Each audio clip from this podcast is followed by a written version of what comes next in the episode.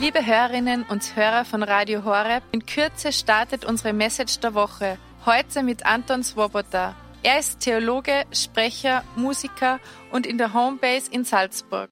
Und jetzt freue ich mich auf die Message der Woche vom Anton, die da heißt Aufgeräumt. Fünf Fragen für gesunde Prioritäten. Danke, liebe Lisa. Ich freue mich ähm, über dieses Thema. Das ist ein sehr spannendes Thema und ich lade dich ein, kurz mit mir noch zu beten, einfach für dein Herz dass wir innerlich vorbereitet sind auf das, was Gott uns vielleicht schenken mag. Herr, du hast so einen guten Blick für das Wesentliche und ich lade dich einfach ein, wir laden dich ein, dass du uns hilfst, unser Herz zu öffnen für das, was wesentlich ist, heute für uns.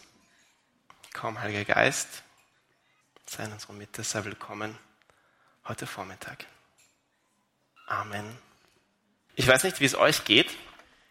Wenn ich auf mein Leben schaue, dann wünsche ich mir manchmal, könnte, könnte das nicht ein, manchmal ein bisschen mehr wie im IKEA-Katalog ausschauen. Also so wie eine Lade im IKEA-Katalog. Kennst du das? So hier ist das und hier ist das und alles geht sich genau aus und hier ist noch ein bisschen Platz für etwas, falls noch etwas dazukommt. Und wenn ich wenn ich auf mein, wenn ich dann so in meinem Alltag bin, dann merke ich nämlich, mein Leben schaut eher so aus manchmal. Hier ist das. Und hier ist das. Und hier ist das, aber das ist eigentlich ein bisschen zu groß. Aber das macht nichts, weil diese ganzen Dinge, die sind so klein, die gehen sich schon noch irgendwie aus. Und das, das quetsche ich dann noch rein. Und hier ist auch noch etwas. Und das Blöde ist jetzt, hier ist noch etwas. Das ist voll wichtig, das geht leider nicht mehr aus. Und das hier und das hier und das hier und das hier könnte ich auch noch machen und das hier auch noch und das noch auch noch und das noch auch noch. Kennt das irgendjemand noch? Außer mir? Und ich weiß deshalb nicht genau, wie ich dazu komme, immer wieder über Prioritäten zu sprechen. Aber, weil ehrlich zu sein, weil ehrlich zu sein, nein, es ist eben genauso manchmal bei mir. Ich bin da oft, bin da oft auch nicht so gut. Ich glaube aber auch, dass es bei dem Thema gar nicht so sehr darum geht, irgendwelche Ideale zu erreichen, sondern einfach um die Frage, wie kann ich denn mein Leben so ordnen, dass die Dinge, die mir wichtig sind, oft genug, genug Platz haben. Und zwar so, dass ich dabei nicht die ganze Zeit total im Stress bin und mich total verausgab, was weder mir noch den Leuten um mich herum gut tut. Und das ist die Frage, um die es heute geht. Und ich möchte euch dafür so fünf Fragen mitgeben, die mir helfen, so ein bisschen eine Mitte zu finden zwischen IKEA-Katalog und Rumpelkammer. Nennen das gesunde Prioritäten. Und die erste Frage lautet, was sind meine Ressourcen? Ein Grund, warum wir ja überhaupt Prioritäten setzen müssen, ist ja der, dass wir einerseits so praktisch unendlich viele Möglichkeiten haben, wie wir unsere Lebensressourcen einsetzen können. Also unsere Zeit, unsere körperliche Energie, unsere emotionale Kraft, unsere materiellen Ressourcen, unser Geld, unsere Aufmerksamkeit und so weiter. Und andererseits sind eben genau diese Lebensressourcen alle per se endlich. Die sind alle nicht un unendlich. Wir können das habe ich mal bei einem Berater gelesen, das fand ich einen coolen Satz, wir können alles machen, aber wir können nicht alles machen. Irgendwie hat es Gott gefallen, uns so zu erschaffen, dass wir bestimmte Grenzen haben. Ja, er hätte uns ja auch irgendwie erschaffen können mit ohne Schlafbedürfnis oder mit fünf Gehirnen oder mit sieben Armen oder wie auch immer, aber das hat er nicht gemacht, sondern er hat uns als irdische Geschöpfe so erschaffen, dass wir begrenzt sind, dass wir endlich sind. Er hat sogar, als er, als er Mensch geworden ist in Jesus, hat er diese Endlichkeit selber umarmt und alles, was dazugehört, selber angenommen. Ja, Jesus hat essen müssen, er hat trinken müssen, er hat schlafen müssen, er hat eine bestimmte Zeit gebraucht für Gebet, er hat eine bestimmte Zeit für sich allein gebraucht. Jeder Tag, den Jesus gelebt hat, hatte auch 24 Stunden, genauso wie deiner. Und natürlich hat Jesus nicht alles gemacht, was er hätte machen können. Einmal zum Beispiel ist Jesus in ein Dorf gekommen oder war Jesus in einem Dorf und die Jünger sind zu ihm gekommen und haben gesagt, Jesus, Jesus, alle suchen dich schon, alle suchen dich, wo bist du denn? Und Jesus sagt nicht, ja okay, ich komme schon, sondern er sagt, lasst uns woanders hingehen, in die benachbarten Dörfer, damit ich auch dort verkünde, denn dazu bin ich gekommen. Sprich, es kann schon sein, dass mich alle suchen, aber andere brauchen mich auch. Und mir für meine Sendung ist wichtiger, dass ich viele Dörfer erreiche, als dass ich in jedem Dorf allen helfe. Puh. Das heißt, der Sohn Gottes als Mensch hatte offenbar nicht unendliche Ressourcen und musste Prioritäten setzen. Nur wir denken manchmal, bei uns ist es anders.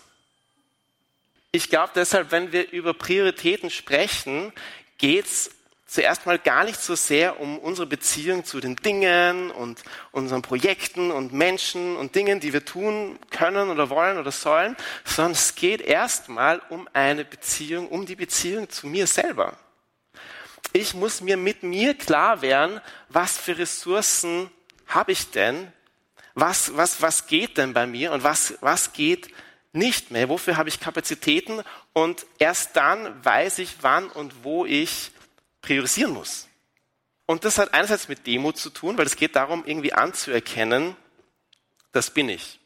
So bin ich und ich bin ein Geschöpf. Es geht darum anzuerkennen, ich bin nicht unendlich, sondern ich bin endlich. Und andererseits gibt's da, oder wenn wir drauf kommen, da gibt's riesige Unterschiede. Ja? Wenn der eine schon total klar priorisieren muss, weil er einfach vielleicht mehr Möglichkeiten oder weniger Ressourcen hat, muss der andere noch gar nicht großartig priorisieren, weil da geht sich eh alles irgendwie aus. Gell? Also, dass der eine das und das schafft und macht und tut und so weiter, sagt gar nichts darüber aus, ob ich das auch alles machen, schaffen können soll und so weiter. Was sagt die, was sagt die Schnecke, die auf der Schildkröte reitet? Hui, bitte nicht so schnell.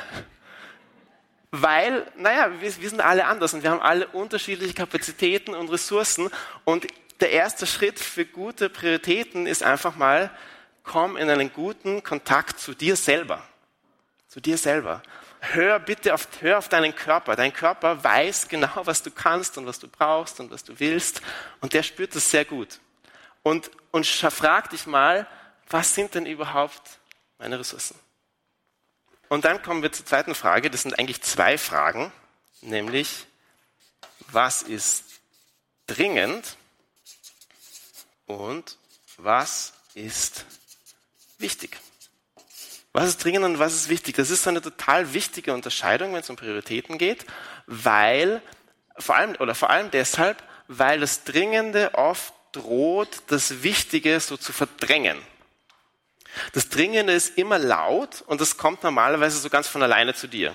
Ja, also dieses E-Mail, das beantwortet werden und das Auto, das repariert werden muss und ähm, die Kinder, die in die Schule gebracht werden sollen und diese Anfrage, ob ich nicht da noch spontan mithelfen kann oder so. Sowas kommt immer automatisch zu dir. Und das Wichtige, Wichtige dagegen, das ist eher leise und das kommt normalerweise nicht zu dir, sondern wir müssen schauen, dass wir zum Wichtigen kommen. Also zum Beispiel in eine Beziehung zu investieren. Das ist nie dringend.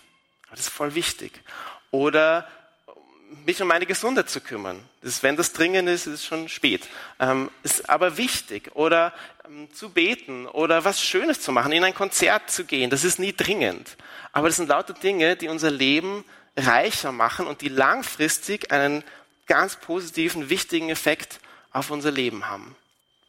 Und gute Prioritäten spiegeln einfach genau diesen Unterschied wider und helfen, so das Dringende Nein, so. Und helfen, das Wichtige vor dem Dringenden zu schützen.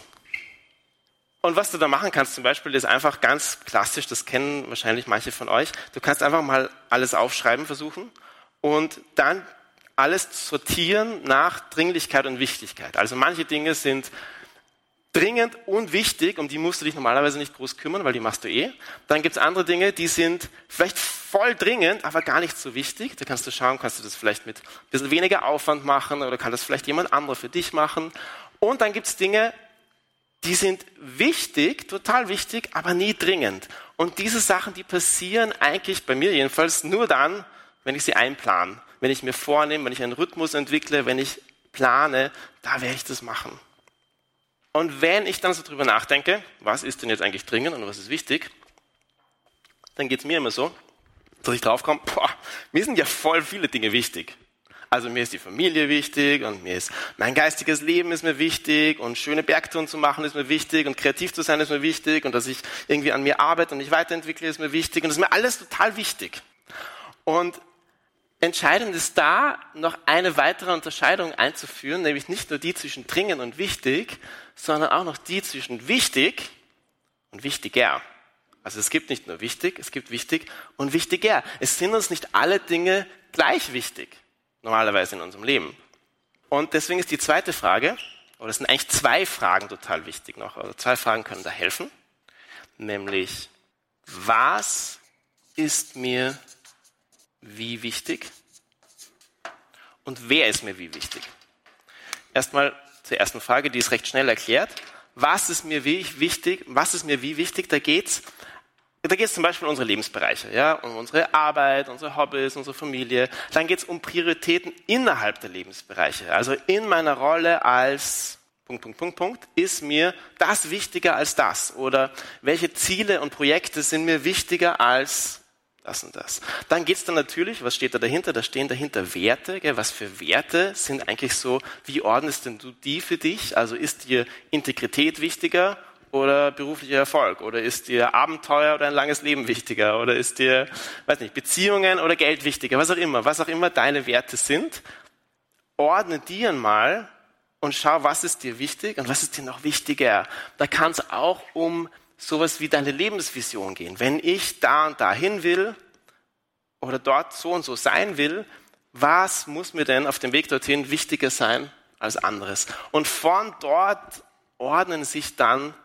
so die Dinge, ordnen sich unsere Prioritäten erst gut und ich kann irgendwie besser entscheiden, einfach, ja, was mache ich denn heute, was mache ich in der Woche, was mache ich in dem Monat, was mache ich in dieser Phase meines Lebens.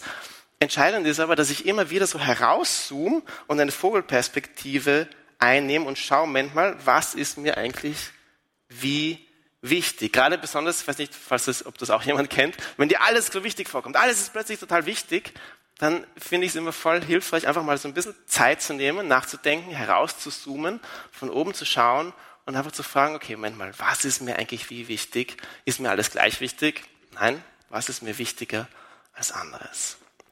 Und so wie wir unsere Lebensbereiche und Werte und Ziele ordnen können, können wir auch unsere Beziehungen ordnen. Und das ist die nächste Frage, nämlich da geht es darum, wer ist mir wie wichtig? wer ist mir wie wichtig? Weil wenn wir ehrlich sind, sind uns auch nicht alle Beziehungen gleich wichtig. Wir tun manchmal so, als wenn alle Menschen in unserem Leben gleich wichtig wären, aber in Wirklichkeit sind uns nicht alle Beziehungen gleich wichtig. Einer, der da wieder sehr ehrlich war, ist, ist Jesus. Jesus sagt erst einmal, es gibt drei Beziehungen, die sind wesentlich wichtiger als, anderen, als alle anderen. Und das ist die Beziehung zu Gott, die Beziehung zu meinem Nächsten und die Beziehung zu mir selbst. Viele von euch kennen die Stelle. Da heißt es, du sollst den Herrn, deinen Gott, lieben mit ganzem Herzen, mit ganzer Seele und mit deinem ganzen Denken. Das ist das wichtigste und erste Gebot. Ebenso wichtig ist das zweite. Du sollst deinen Nächsten lieben wie dich selbst. Sprich, mit diesem ebenso sagt Jesus, schau mal, diese drei Beziehungen, die lassen sich nicht gegeneinander ausspielen. Die, die kannst du nicht gegeneinander abwiegen oder so, was jetzt wichtig ist. Das ist so wie wenn wenn wir auf Urlaub fahren und wir haben so einen Seat Kombi und wir versuchen den Kofferraum einzuladen, wenn ich jetzt mit den ganzen kleinen Sachen anfange und den Kofferraum voll mache damit, dann wäre ich irgendwann, also dann wird es schwierig werden, wenn ich zu den großen Taschen komme, gell? Aber wenn ich das große Gepäck zuerst nehme und einlade und am Schluss das ganze Kleinzeug noch dazu gebe, geht sich alles gut aus. Das heißt aber nicht, dass die große Tasche wichtiger ist als die Handtasche mit dem Pass und den Flugtickets. Versteht ihr? Es gibt in der Beziehung zu Gott und mir selber und meinem Nächsten gibt es eine innere Ordnung. Es gibt ein Zuerst, es gibt ein Gott zuerst, aber es gibt keinen Unterschied in der Wichtigkeit. Die sind gleich wichtig. Macht keinen Sinn zu sagen, das ist wichtiger als das andere. Und das ist nicht das, was Jesus sagt. Wenn wir aber jetzt unsere Beziehungen zu den Menschen um uns herum anschauen, dann werden wir feststellen, da gibt es schon Unterschiede in der Wichtigkeit, nämlich so, dass ich sage, diese und diese Personen sind mir wichtiger. Und auch das sehen wir bei Jesus. Jesus hat nicht allen gleich viel Zugang zu sich selber geschenkt. Da waren zuerst Hunderte, die ihm nachgefolgt sind, oder Tausende. Und dann von denen hat er zwölf auserwählt, von denen sagt er, das sind seine Jünger, die sind näher an ihm dran als die anderen. Dann gibt es unter den zwölf nochmal drei, nämlich Petrus, Johannes und Jakobus, die sind ihm besonders nahe, die nimmt er zu besonderen Ereignissen mit. Und dann gibt es von den dreien nochmal einen, nämlich den Johannes, von dem heißt es, das ist der Jünger, den Jesus liebte. Vielleicht ist Johannes so, sowas wie ein bester Freund für Jesus gewesen, wir wissen es nicht. Auf alle Fälle merken wir, Jesus stuft seine Beziehungen, stuft die Beziehungen zu den Menschen um ihn herum und nicht alle sind gleich nah an ihm dran. Und ich möchte euch analog dazu jetzt ein Modell vorstellen, das uns helfen kann, unsere Beziehungen ähnlich zu ordnen. Und man kann sich das vorstellen, so wie sechs so konzentrische Kreise und in der Mitte bist du. Und die Frage ist es einfach, wer ist denn wie nah an dir dran? Wer hat wie viel Zugang zu deinen Lebensressourcen? Wem gibst du den Vorrang, wenn Interessen kollidieren? Um die Fragen geht's. Und so in diesem engsten, dein engster Kreis, da ist eine einzige Person, das ist deine engste Beziehung. Wenn du verheiratet bist, dann wird es dein Ehepartner sein. Wenn du in einer Beziehung bist, wird es dein Partner sein. Wenn so jemand nicht gibt, kann es vielleicht dein bester Freund sein, deine beste Freundin oder dein Bruder, deine Schwester, wer auch immer, eine Person, die dir ganz nahe ist. Was mir wichtig ist, immer hier zu sagen ist, es ist gut und gesund, glaube ich, wenn das nicht Kinder oder Eltern sind, weil das behindert sonst diesen, diesen Ablösungsprozess, dass Kinder und Eltern ja, sich voneinander ablösen. Das ist ganz normal und das ist ganz wichtig. Ähm, aber wenn wir die da in diesen ersten Kreis reintun, dann, dann wird es schwierig. Die kommen deswegen erst in dem zweiten Kreis. Kinder, Eltern, Großeltern vielleicht. Da gibt es sicher dann nochmal, je nach Lebensphase, Abstufungen. Dann kommen enge Freunde. Dann könnten kommen nicht so enge Freunde oder Kollegen. Dann könnten kommen Bekannte. Und dann könnten noch kommen Elvis, Elvis Presley, Arnold Schwarzenegger und der Rest der Welt.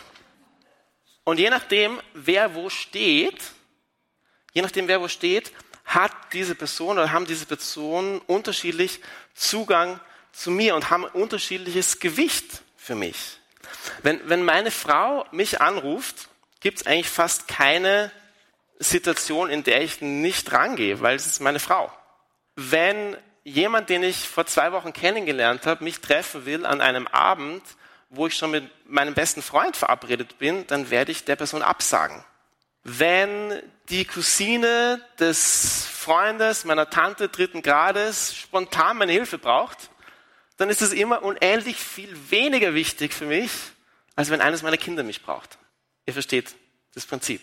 Und die Idee ist einfach, sich mal zu überlegen, so bei den Menschen um mich herum, wer steht denn wo? Wer steht eigentlich wo und wem gebe ich, wenn es zu Konflikten kommt, wenn, wenn Interessen kollidieren, wem gebe ich vor wem den Vorrang? Jetzt, wenn wir das machen, ist eine Sache unvermeidbar, nämlich wir werden manche Leute enttäuschen. Und das ist die letzte Frage, finde ich so wichtig. Die lautet, wen habe ich Angst zu enttäuschen? Wen habe ich Angst zu enttäuschen? Diese Angst ist erstmal ja ganz normal. Ist erst ganz normal. Wir haben Angst, jemanden zu enttäuschen, weil wir Angst haben, abgelehnt zu werden von dem anderen. Und wir brauchen aber als Menschen, so sind wir gebaut, wir brauchen das, dass wir zu anderen dazugehören. Wir brauchen das, dass, dass andere uns mögen, dass wir, dass wir Teil von einer Gemeinschaft sind. Und deswegen lernen wir von klein auf, uns so zu verhalten, dass andere uns mögen. Und das ist grundsätzlich auch gut. Ja? Aber gleichzeitig kann diese Angst zu enttäuschen uns auch im Weg stehen oder uns daran hindern, die Dinge, die Dinge zu tun, die uns, die uns wirklich wichtig sind. Oder den, Genau, also diese Angst kann uns, kann uns hindern, einfach, naja, wir, wir priorisieren irgendwie anders, als wir es eigentlich wollen würden. Und dann wird es ungesund, weil wir anfangen, andere Leute zu täuschen. Gell? Im Wort Enttäuschung steht, steckt hier das Wort Täuschung. Und immer da, wo jemand enttäuscht ist, hat er sich vorher getäuscht. Wenn die wichtigsten Menschen in deinem Leben von dir enttäuscht sind, weil du immer anderen Menschen ihn weil du immer andere Menschen vorgezogen hast oder anderen Menschen den Vorrang gegeben hast vor ihnen, dann sind sie enttäuscht, weil sie sich in dir getäuscht haben, weil sie dachten, dass sie dir eigentlich viel wichtiger sind. Und das tut richtig weh. Ähnlich ist es, wenn wir uns selber enttäuschen. Wenn wir uns täuschen, indem wir uns immer vormachen, ja, wir schaffen alles und wir haben unendlich viel Kraft und unendlich viel Zeit, dann werden wir irgendwann von uns enttäuscht werden, weil unser Körper irgendwann immer mitmacht. Der sagt irgendwann Stopp und dann haben wir einen Burnout oder wir, was auch immer. Gell? Irgendwann, irgendwann geht's nicht mehr. Und dann gibt's aber noch eine dritte Art von Enttäuschung und auf die kommt es mir jetzt an. Es gibt eine Art von Enttäuschung, die tut auch weh, aber gleichzeitig führt die eine Beziehung in eine größere Wahrheit. Wenn jemand denkt, er ist dein aller, aller, allerbester Freund und er ist es aber gar nicht, für dich ist er das gar nicht und du enttäuschst ihn, dann ist es voll unangenehm, aber gleichzeitig wird die Beziehung zu dieser Person dadurch echter und eigentlich gesünder. Und das, das Schmerz ist auch nicht leicht, aber ich glaube, es ist eine Art von Enttäuschung, die wir manchmal brauchen, um gesunde Prioritäten zu setzen. Oder wenn du eine Anfrage ablehnst, ähm, ist es unangenehm. Man will eigentlich, gell, man will ja den Leuten helfen, aber langfristig ist es viel effektiver, auch da wieder zu dem, was dir wichtig ist, was du tun kannst und so weiter zu stehen, als zu versuchen, es immer allen recht zu machen und immer zu wurschteln und immer, ja, da passiert Enttäuschung, die aber Dinge heil macht eigentlich. Liebe Hörerinnen und Hörer von Radio Horeb, das war die Message der Woche von Anton Swoboda.